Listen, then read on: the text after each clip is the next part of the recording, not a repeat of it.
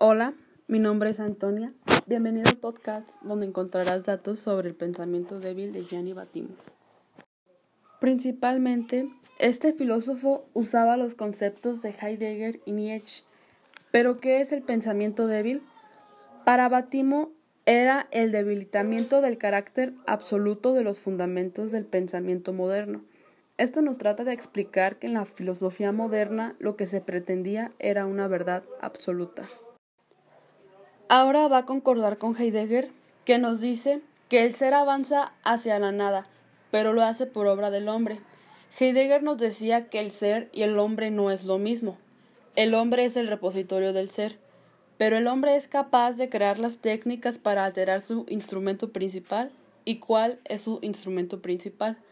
A lo que nos responde es el planeta, la realidad y aquí lo que nos dice Batimo es que el hombre incumbe en los deseos y necesidades de la técnica de la transformación y de la producción natural.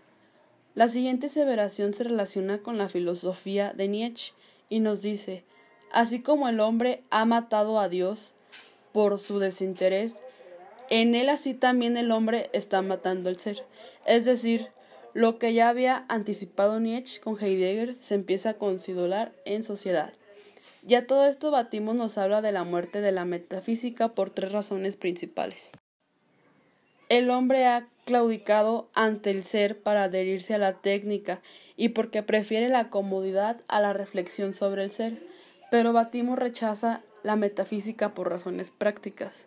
Como dijo Batimo, el hombre es la medida de todas las cosas, Hubo aquí un relativismo social, un relativismo filosófico, en donde aceptar la diversidad y los puntos de vista adversos es más fácil que crear un, un punto de vista propio.